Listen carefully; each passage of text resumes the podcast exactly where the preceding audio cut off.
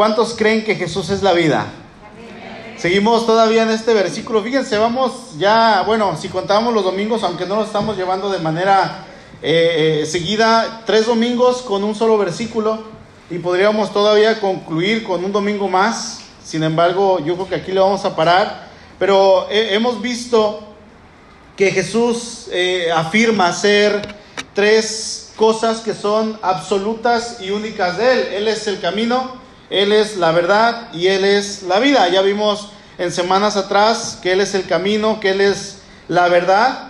Y, la verdad, aunque lo vimos de manera general, creo que todos lo hemos entendido que el Señor es la verdad. Hoy vamos a estudiar que nuestro Señor es la vida, que, Cristo es la vida. Y, cuando Hablamos de vida, cuando yo digo vida me estoy refiriendo a que Él es la vida con mayúscula. ¿Sí? No es cualquier tipo de vida. Dice el versículo 6 de Juan 14, Jesús le dijo, yo soy el camino y la verdad y la vida. Nadie viene al Padre sino por mí. Y Jesús hace estas afirmaciones dando un absoluto, hermanos. Como les dije la semana pasada, un absoluto es algo que no se puede cambiar, es algo que es inamovible, es algo que por más que nosotros quisiéramos mover o modificar, no se puede, porque nuestro Dios es absoluto y Él hace este absoluto afirmando que no hay nadie más en todo el planeta, durante todos los tiempos y en todas las generaciones que se iguale a Él. Nadie, absolutamente nadie. Él es el camino, él es la verdad y ahorita vamos a ver a qué se refiere cuando Él dice que Él es la vida. La palabra que el Señor menciona cuando Él dice que Él es la vida es una palabra que algunos de nosotros hemos escuchado. De hecho, eh, a lo mejor todos tenemos algún conocido que a su hija le ha puesto este nombre. La palabra griega es Zoe. ¿sí? Y Zoe, de hecho, es una palabra que hay una banda del mundo que se llama así, Zoe. Y la, palabra significa vida, literal o figurativamente, es lo que viene siendo, se usa como un principio o como el principio, significa también vida, pero en el sentido absoluto. Eso es lo que es Zoe, vida como la que tiene Dios. Y también es obviamente aquello que el Padre tiene en sí mismo, o sea, la vida que es de Él y que ha dado al Hijo encarnado para que el Hijo tuviera vida en sí mismo. Dice Juan 5:26, porque como el Padre tiene vida en sí mismo, así también ha dado al Hijo el tener vida en sí mismo. ¿Sí? Porque como el Padre tiene vida en sí mismo, así también ha dado al Hijo el tener vida en sí mismo. Ahora, el hecho de que el Señor mencione, fíjense hermanos, y diga que Él es la vida, él se está refiriendo a esa vida eterna que ha existido, valga la redundancia, desde la eternidad. Y esta vida de la cual el Señor está hablando es una vida inagotable, una vida que ha existido por siempre, que no tiene comienzo, no tiene principio, es desde el principio. ¿Cuándo es el principio? Desde el principio. O sea, que nuestro Dios ha existido por siempre. Ese es nuestro Señor. De hecho, es algo que como seres humanos no vamos a poder entender del todo. No vamos a poder lograrlo porque el concepto de vida eterna para nosotros es algo prácticamente, podríamos decir, para muchos imposible de entender. No vamos a lograr captarlo al 100%. ¿Por qué? Porque nuestro Dios es infinito, mientras que nosotros somos seres finitos. Nosotros somos seres cortos, de, de poquita duración, y no vamos a poder comprender porque si analizamos nuestra vida, ¿qué es nuestra vida delante de Dios? Somos un suspiro delante del Señor, somos simplemente un parpadeo delante de Dios. Y en los evangelios, vamos a Juan capítulo 1. De hecho, en los evangelios, eh, uno de los que nos habla de una manera muy hermosa acerca de cómo el Dios encarnado se, hace hombre, y, y Juan es uno de los evangelistas que más títulos le pone al Señor y aquí vamos a encontrar que, Juan también le pone el título de que Él es la vida. Dice ahí en Juan 1, lo voy a leer en la nueva traducción viviente, dice el verso 1, antes del comienzo del mundo ya existía la palabra. Fíjense, otra vez. Antes del comienzo del mundo, dice Juan, ya existía la palabra. La palabra, hablando de la palabra, está hablando de Jesús. La palabra estaba con Dios y la palabra era Dios. ¿Sí? Estaba ahí con Dios en el comienzo. Verso 3. Todo se hizo por aquel que es la palabra. Sin él nada se habría hecho. Dice esta versión, antes del comienzo del mundo. La palabra que Juan está utilizando aquí cuando dice antes del comienzo del mundo es una palabra que es arqué o arjé. Y esta palabra se refiere a alguien que está hasta arriba, que está en lo más alto, en el tope, eh, en, en, orden, en tiempo, en rango. También significa que es el primero de todo, que es el principio, que no hay nada antes de él. Eso es lo que está hablando el apóstol Juan. Ahora, este versículo también podríamos traducirlo como si Juan estuviera diciendo antes del comienzo del universo. Antes del comienzo del universo. Y dice el texto que Jesús estaba ahí, que la vida estaba ahí, que Jesús estaba ahí con Dios y que Jesús era Dios. Y dice el verso 4, Él creó la vida. ¿Quién la creó? Él creó la vida. Y la vida estaba en Él. Acuérdense que está hablando de Jesús. Él creó la vida y la vida estaba en Él. Y esa vida era la luz para la gente. Ahora, el apóstol Juan entonces le está atribuyendo a Jesús la vida. Dice que Él creó la vida por el hecho de que la vida estaba en Él. ¿Sí me estoy dando a entender? Y esta vida que Él es, que estaba en Él, que Él crea, significa luz para nosotros. Dios es vida porque su naturaleza en sí es vida. Es, como cuando nosotros decimos, ah, Dios es amor porque su esencia es amor. Bueno, nuestro Dios también es vida porque su esencia es vida y esa vida es desde el principio y esa vida no termina. Su vida no tuvo inicio, su, vida no tuvo un principio, pero Él desde un principio ya era la vida. Híjole, a, veces nuestra mente así como que, a ver Señor, ¿qué, estás tratando de decir? Es, es, algo confuso. Y si intentamos pensar, hermano, ahí en su lugar, ahí en su corazón, eh, eh, usted póngale un inicio a Dios. Va a decir, ¿y qué era antes de Dios? Pues ya estaba Dios. Pero antes de Dios, ¿quién creó a Dios? Bueno, Dios estaba ahí. Y llegan los niños, y papá, ¿quién creó a Dios? Nos dice Suba, ¿verdad? Pues nadie lo creó, Él estaba ahí. Y antes de Dios, ¿quién fue? Estaba Dios. ¿Cómo lo entendemos? ¿Cómo, explicamos eso, hermanos? No, es una pregunta que realmente no podemos contestarle a los niños. Póngale un número de años, póngale miles de años, póngale un millón de años, póngale miles de millones de años. Dios estaba ahí porque su vida es eterna. ¿Sí? Su vida estaba ahí. No podemos entenderlo porque no somos capaces. Nuestra mente es limitada, es finita. Y usted póngale un número. El Señor ya estaba ahí porque Él es la vida y la vida de Jesús es eterna no tiene principio, no tiene final. De la misma manera, Él va a, estar hasta siempre, no tiene final de tiempo porque Él es la eternidad. Ahorita estamos, por así decirlo, hablando del tiempo de Dios. Usted y yo estamos viviendo en la eternidad presente. Cuando hablemos de la eternidad futura, donde vamos a estar por siempre con el Señor, Él va a seguir ahí porque Él no tiene ni principio ni final de días. ¿Se da cuenta quién es nuestro Señor? ¿Se da cuenta lo, magnífico, lo grande, lo asombroso que es nuestro Señor? Ahora, esta vida decide manifestarse a la humanidad hace poco, más de dos mil años, en forma humana. Él iba a venir de manera humana y nosotros no teníamos, dice la palabra, que no teníamos ni idea de quién era Dios ni cómo era Dios.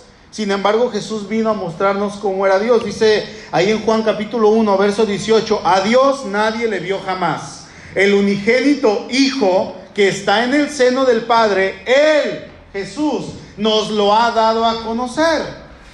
Nos lo ha mostrado, nos ha enseñado quién es Dios. Jesús vino a presentarnos a Dios para que le pudiéramos conocer, hermanos. Primera carta de Juan capítulo 1, verso 2 dice, porque la vida fue manifestada. ¿De quién está hablando? De Jesús, porque la vida fue manifestada y dice Juan, la hemos visto, la hemos palpado, la hemos tocado. Hablando de Jesús. Dice, y testificamos y lo anunciamos y anunciamos la vida eterna, la cual estaba con el Padre, Juan 1.1. En el principio, ¿qué dice? Era el verbo y el verbo estaba con Dios y el verbo era Dios. Dice, la cual estaba con el Padre y se nos manifestó, vino. La vida eterna estaba con el Padre, pero vino. Ahora, la pregunta aquí es, ¿y para qué vino? ¿Para qué tenía que venir? Juan 3:15, para que todo aquel que en él cree no se pierda, mas tenga vida eterna. Jesús, hermanos, siendo la vida viene a derramar de esta vida que Él tiene para que todo aquel que en Él crea, dice, no se pierda, mas tenga vida eterna. ¿En qué se va a perder? Obviamente en sus pecados, en sus delitos, una eternidad sin Dios, una eternidad sin Cristo, en sufrimiento, en dolor. ¿Por qué? Porque ha rechazado la vida. Sin embargo, a los que le hemos conocido es algo muy diferente, ¿sí? Podemos disfrutar de la plenitud de esa vida. Resulta que el hombre sin Cristo está muerto en sus pecados, en sus delitos. El hombre sin Cristo no tiene vida, no tiene absolutamente nada que dar. Si usted hoy viene por primera vez, segunda, tercera, cuarta, quinta, no lo digo por usted domingo, quien venga hoy y a lo mejor no tiene a Cristo en su corazón, hoy es el momento de decirle, Señor, yo me quiero ir con esa vida. Yo no quiero irme vacío porque a lo mejor usted ha visto, hermano, que su vida sin Cristo no tiene sentido. Bueno, su vida hasta ahorita como la ha llevado sin Cristo no tiene sentido. Está sufriendo, está batallando, está con angustia, con incertidumbre, no sabe lo que viene. Bueno, hay alguien que sí le puede decir, se llama Jesús y Él es la vida. ¿Sí? El hombre sin Cristo no puede experimentar la vida de Dios. Y al decir la vida de Dios me estoy refiriendo a Cristo. Así es que el hombre no puede experimentar a Cristo porque el hombre nace con pecado. Vamos a decirlo así, el hombre nace vivo pero muerto. Dicho de otras palabras, el hombre está vivo cuando nace, pero espiritualmente está muerto. Así es que el hombre, como está muerto, necesita nacer de nuevo a pesar de que ya nació. ¿Sí?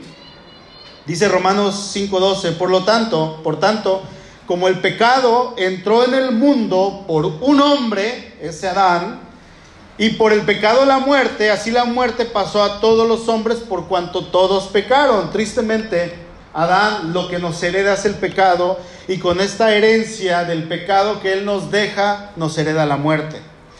Es lo que Adán nos está dejando. Ese es el legado de Adán, el famoso y el fabuloso legado para los hombres de parte de Adán. Te heredo la muerte. Híjole. Nos heredó la muerte. Eso es lo que el hombre puede dar para sí mismo. ¿Qué me puedes ofrecer? Mira, lo que yo puedo ofrecer es muerte. Eso es lo que puede dar el hombre. No hay otra cosa. A nuestros hijos le, puedo, le podemos heredar un, caso, un carro, una casa, una carrera, pero tarde o temprano nuestros pequeños, ya cuando sean viejitos, esperamos en el Señor, tienen que morir. Al igual que nosotros, nos espera una muerte segura, como decía la otra vez, desde el momento en que el ser humano es concebido, desde el momento en que el ser humano nace. Yo nací un primero de julio de 1987 a las 3.16 de la mañana. Desde ese momento mi fecha quedó ya sellada y también la fecha en que yo iba a morir. Yo ya nací sentenciado a muerte y no puedo escapar de ella. ¿Por qué? Porque así nacemos, porque lo que Adán nos heredó, dice Romanos 5:12, es el pecado y el pecado va a traer la muerte. Y esto es bien triste, hermanos, porque no podemos escapar. No hay manera de escapar. Por, más que nosotros querramos y decir yo quiero escapar y quiero vivir, no se puede. Hasta, hasta que Cristo llega a nuestra vida. Ahí dice en Romanos 5, versículo 12, que vino la muerte, el pecado, la muerte, y esta muerte pasó a todos los hombres. La palabra muerte ya la hemos estudiado en tiempos pasados, viene de, la palabra necro y de esta palabra se, se, traduce a nuestro idioma como necrosis. Y sabemos que eh, algo que está ya con necrosis es algo que está muerto, que no tiene vida, que está inanimado, que no se puede resucitar porque está muerto. ¿Cómo la muerte puede dar vida? La muerte no puede dar algo que no tiene porque no tiene la vida. ¿Sí? Y nosotros estábamos de esta manera. Eso es lo que causa el pecado. El pecado va a causar siempre la muerte. El pecado siempre va a involucrar la pérdida de la vida. Dice ahí en Levítico 17:11, la vida de la carne en la sangre está.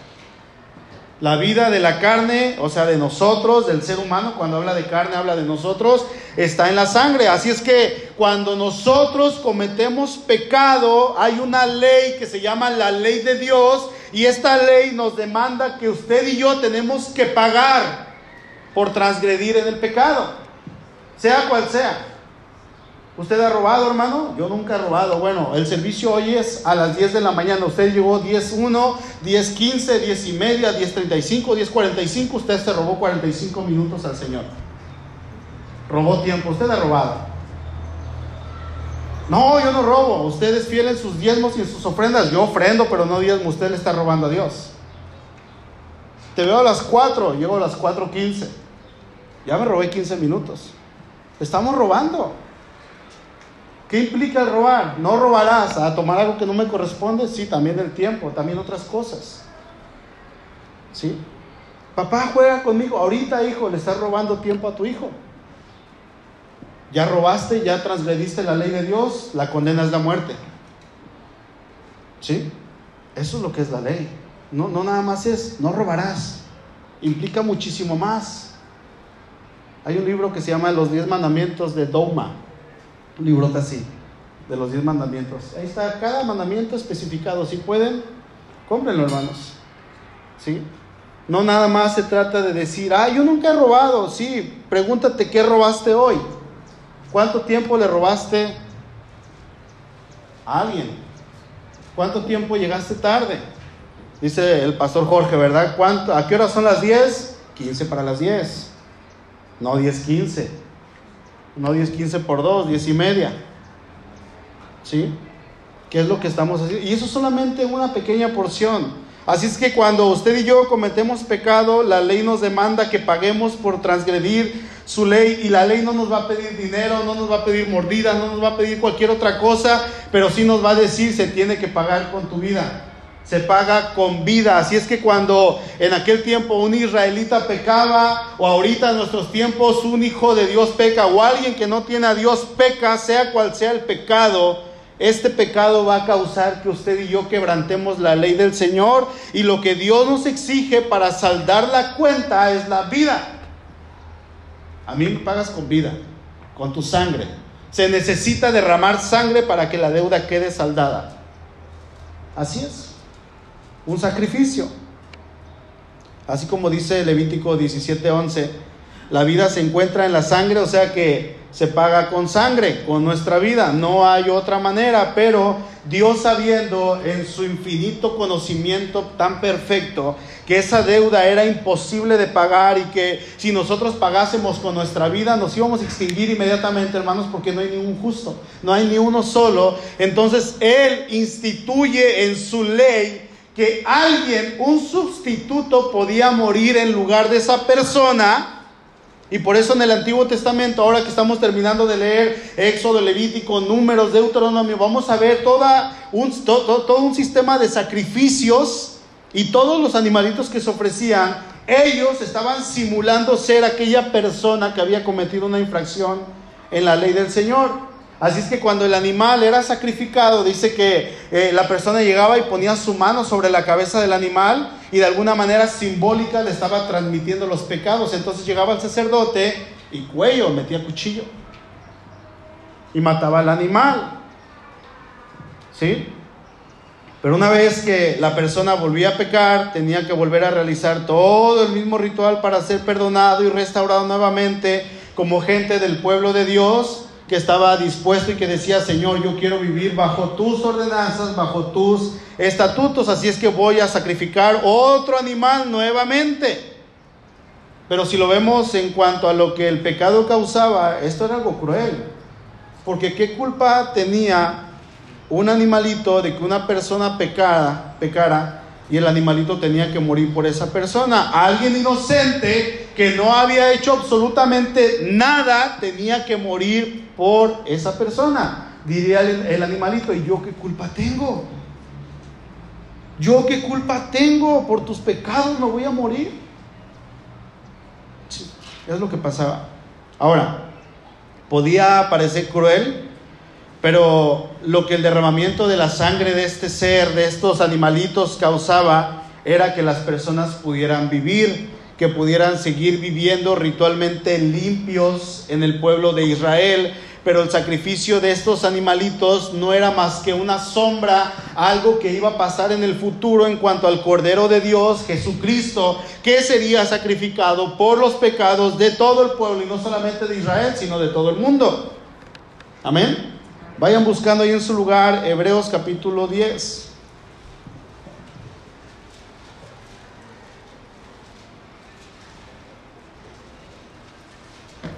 Hebreos 10. Mire hermano, la única manera en que un pecador como usted, y también voy a agregarme yo, en que un pecador como usted y yo podemos tener vida es que alguien más dé su vida por nosotros. Y hoy en día a lo mejor usted y yo podríamos seguir con ese sistema de sacrificios y de alguna manera tener vida, pero era, era una vida que nunca, nunca iba a estar completa porque aunque la sangre de algún animalito nos limpiara o, cumpliera su cometido de limpiarnos de esos pecados cometidos, realmente no era suficiente para limpiarnos de una manera permanente y poder decir, ahora yo soy santo. Así es que estos sacrificios se tenían que llevar día tras día, semana tras semana, mes tras mes, año tras año, durante toda la vida, durante todas las generaciones. Así funcionaba. Siempre estar sacrificando por los pecados, todo el tiempo. Y el autor de Hebreos ahora está hablando del hecho de que este sistema de sacrificios que se llevaba a cabo en el Antiguo Testamento hace alusión a aquello que ellos estaban haciendo que no era suficiente para poder santificarlos por completo. Los santificaba por un momento, pero el ser humano pecaba y otra vez otro sacrificio hasta se hacía tedioso. Llega un momento en que la gente ya en lugar de llevar el becerrito o el chivito más gordito, más bonito, pues llevaba al que estaba tuerto, al que estaba cojo. Eh, a cabo lo voy a matar. Se lo llevaban al Señor, al que le faltaba un pedazo, que tenía roña, que tenía sarna. Al cabo se va a morir, pues es para el Señor, no pasa nada. Y la gente le ofrecía ya lo peor. Es por eso que el Señor dice, estoy asqueado de sus sacrificios. Estoy harto, ya no lo soporto.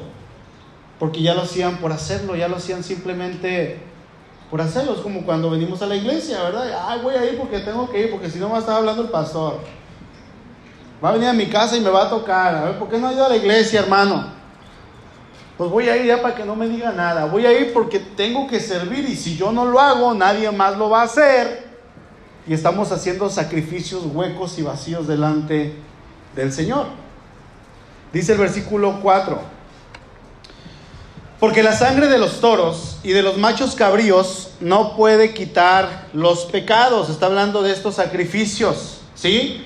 Por lo cual, entrando en el mundo, dice, sacrificio y ofrenda no quisiste, mas me preparaste cuerpo. Holocaustos y expiaciones por el pecado no te agradaron. Entonces dije, he aquí que vengo, oh Dios, para hacer tu voluntad como en el rollo del libro está escrito de mí, diciendo primero sacrificio y, ofrenda y holocaustos y expiaciones por el pecado, no quisiste, ni te agradaron, las cuales cosas se ofrecen según la ley. Y diciendo luego, he aquí vengo, oh Dios, para hacer tu voluntad, quita lo primero para establecer esto último, es decir, eh, eh, eh, está diciendo, quita ese sistema de sacrificios que no sirve, que no funciona para salvar vidas, para salvar personas, quita la ley, la cual condena y mata, aunque la ley de Dios es perfecta, pero al ser humano lo que la ley nos va a hacer nos condena, nos sentencia a muerte. Es lo que la ley hace para nosotros. Quita ese antiguo pacto y establece un nuevo pacto a través de mí. Es como si el Señor estuviera hablando. Dice el versículo 10, en esa voluntad somos santificados mediante la ofrenda del cuerpo de Jesucristo hecha una vez para siempre. Y ciertamente todo sacerdote está día a día ministrando y ofreciendo muchas veces, se dan cuenta, los mismos sacrificios que nunca pueden quitar los pecados. Muchas veces, todos los días, todas las semanas, todos los meses, todos los años, durante toda la vida se moría ese sacerdote y el que seguía ahora la seguía sacrificando todo el tiempo. Dice el verso 12, pero Cristo, habiendo ofrecido una vez para siempre, ¿cuántos sacrificios? Un solo sacrificio por los pecados se ha sentado a la diestra de Dios Ay, hermanos. De ahí en adelante, esperando a que sus enemigos sean puestos por estrado de sus pies. ¿Podemos darnos cuenta? Podemos darnos cuenta, o sea, hermanos, un sacrificio, una muerte, la muerte del autor de vida para derramar vida. Aquella vida que estaba en el principio, vino, se hizo hombre, da vida, da su vida y derrama vida, pero él tuvo que morir. Eso es lo que está diciendo. O sea que Cristo, siendo el autor de la vida y siendo él mismo la vida, tuvo que hacerse hombre para morir como hombre por el hombre, con el objetivo de que ese hombre que estaba muerto en sus pecados, se justificara, fuera justificado, porque él se estaba tratando de justificar por medio de la sangre de animalitos y que este hombre pudiera realmente ser santificado mediante el sacrificio perfecto del autor de la vida. O sea, la vida verdadera, la vida eterna, la vida que es desde el principio, tuvo que morir para dar vida verdadera a esa vida que él mismo había dado, pero se había corrompido por el pecado. Se los leo nuevamente. O sea, la vida verdadera, la vida eterna, la vida que es desde el principio, tuvo que morir para dar vida y una vida verdadera a esa vida que él mismo había dado, pero se había corrompido por el pecado. Dice el verso 14, porque con una sola ofrenda, una sola ofrenda, ya no más sacrificios, ya no más rituales, con una sola ofrenda hizo perfectos para siempre a los santificados. Hermanos, eso somos usted y yo. Una sola ofrenda. Pregunta, ¿usted tiene esta vida? ¿Usted ya goza de esta vida? Porque si la tiene hermano, disfrútela, abrácela, ámela explótela en el buen sentido de la palabra. Vívala. Decía un pastor hace unos días en una predicación, no hay nada más trágico en el mundo entero que un cristiano viviendo en derrota. No hay nada más trágico, absolutamente nada que un cristiano esté triste, que un cristiano esté aguitado, que un cristiano es que hermano estoy derrotado, es que hermano no me siento bien. Eso es trágico, eso es algo terrible porque tenemos la vida eterna. Tenemos esta vida, hermano. Usted es acreedor a ella, usted la posee. Y no me diga que vive en derrota. Es que usted no ha disfrutado de la plenitud de la vida de Cristo, por eso está así. Desde la semana ante, antepasada les iba a decir esto y les iba a decir a los que dan anuncios, díganles hermanos que vengan temprano, que lleguen temprano. Por eso no llegan las alabanzas para cantarle al autor de la vida. ¿Sí? Por eso no lee su Biblia. Y eso nos hace no disfrutar de la palabra de Dios. Eso, no nos, eso nos hace no, no, no poder ser plenos en el Señor. Viene algo y nos tira, nos agüita, nos derrumba porque no estamos plenos en el Señor. Hermano, la sangre en virtud de ser la vida es la que hace expiación y la sangre de animalitos no era suficiente para dar vida eterna. Si una persona moría en sus pecados, lo que siguiera era la muerte eterna. Si alguien ha sido santificado por esta vida que fue dada por el autor de la vida, recibe esta vida y si muere en esta vida, ahora tiene la oportunidad de tener una verdadera vida, una vida eterna, por el hecho de que ha recibido una vida verdadera que es en Cristo Jesús. ¿Sí? Usted y yo, creo, y estoy seguro, a la mayoría de los que están aquí, o todos, hemos conocido esta vida. Hemos conocido esta vida y podemos dar testimonio de que Cristo habita en nosotros y nos ha hecho un cambio verdadero. Pero si hemos conocido esta vida que dice ser la vida, no otra vida o cualquier tipo de vida, no, sino la vida verdadera, con mayúscula, la única, la suficiente. Hermano, tenemos que vivir en esta vida, no a medias. Dios no murió, Dios no envió a su Hijo a morir a medias. Él dio todo. Dio toda su vida hasta el último suspiro. No de manera superficial tenemos que vivirla, no de manera esporádica, no, que sea realmente un compromiso genuino, real, en el cual usted demuestre que esta vida verdadera ha llegado a nosotros y ha cambiado su corazón. Que realmente usted pueda dar testimonio, dice Juan 5:24, de cierto, de cierto os digo, el que oye mi palabra y crea al que me envió, tiene vida eterna y no vendrá condenación, mas ha pasado de muerte a vida. Ya no hay condenación porque la vida verdadera habita en nosotros. Amén. Amén. Ya para terminar, hermano, escuche esto. En cuanto a estas tres afirmaciones de parte de nuestro Señor. Jesús dice, no era otro maestro de moral ni un líder espiritual. Él fue mucho más que eso. Otros líderes religiosos señalan el camino, pero Jesús declaró, yo soy el camino. Otros dicen tener cierto conocimiento de la verdad, pero Jesús dijo, yo soy la verdad. Otros señalan un camino para vivir, pero Jesús dijo, yo soy la vida. Sus afirmaciones lo distinguen de todos los demás. ¿Y sabe qué? Usted y yo lo poseemos.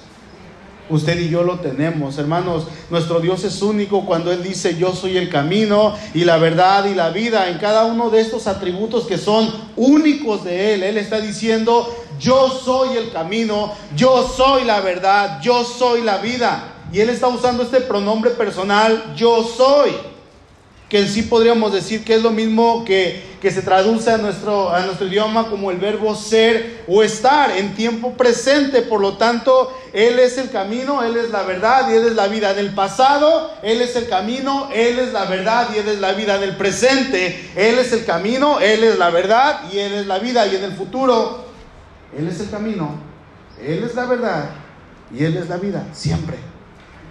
Amén. Recuerda, hermano, este versículo y atesórelo en su corazón. Y si no se lo sabe, es tiempo de memorizárselo. Yo soy el camino y la verdad y la vida. Nadie viene al Padre sino por mí. Tenemos al Dios que dijo ser el camino y ser la verdad y ser la vida. Yo le invito a que vivamos acorde a lo que decimos. Porque cuando Cristo hace un cambio en nosotros, ese cambio afecta a todas las áreas de nuestra vida, todas. Económica, familiar, personal, matrimonial, padres con hijos, laboral, con los vecinos, en el carro, en todo. Absolutamente en todo. Afecta en todo y para bien, hermanos. Ahora, si usted hoy viene sin Cristo a este lugar, yo quiero invitarle a que no se vaya como vino que se vaya con esta vida y que le diga, yo quiero irme con la vida verdadera, yo no quiero irme vacío. Porque si usted sale y muere fuera de, de, aquí, muere sin Cristo, usted va a ir a una eternidad sin Cristo. Una vida eterna sin Cristo. Sufrimiento porque usted rechazó la vida. Y si usted se va sin la vida, ya no hay otra oportunidad. Vamos a orar, por favor. Le invito a que incline su rostro ahí en su lugar que no se distraiga, cerramos los ojos para no distraernos simplemente.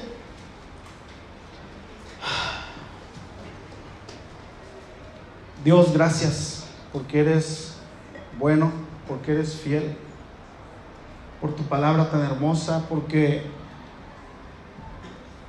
Señor, tú siendo la vida, viniste a esta tierra, viniste a morir por nosotros viniste a dar tu vida la vida eterna para derramar vida a todos cuantos crean en ti. Y hoy, Señor, nosotros hemos creído en ti. Hoy, Dios, nosotros podemos confesar que tenemos la vida eterna. Ayúdanos, Señor, a vivir acorde a lo que está en tu palabra. Ayúdanos a vivir, Señor, de una manera en la cual nosotros nos sintamos plenos porque te tenemos a ti. Ayúdanos a dejar de ser cristianos que no demuestran que Cristo vive en ellos, sino que demostremos que esta vida ha hecho un cambio total y verdadero y único en nosotros.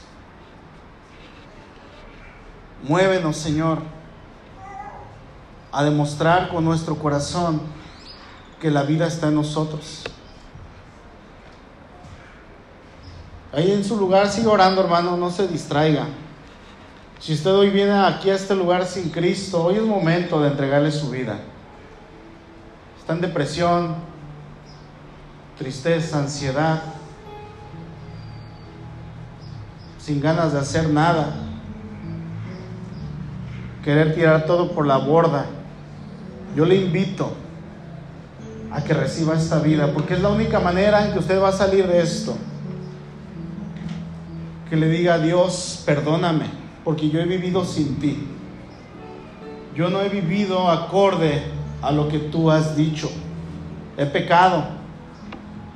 Y con tan solo un pecado que usted haya cometido, usted ya rompió la ley de Dios y usted está condenado a muerte. Necesita a un abogado. Y dice la Biblia que Cristo es nuestro abogado. Precisamente la vida es nuestro abogado, el que intercede y dígale, Señor, aquí está mi vida, ya estoy hastiado, ya estoy harto, asqueado de vivir en la misma situación, perdóname.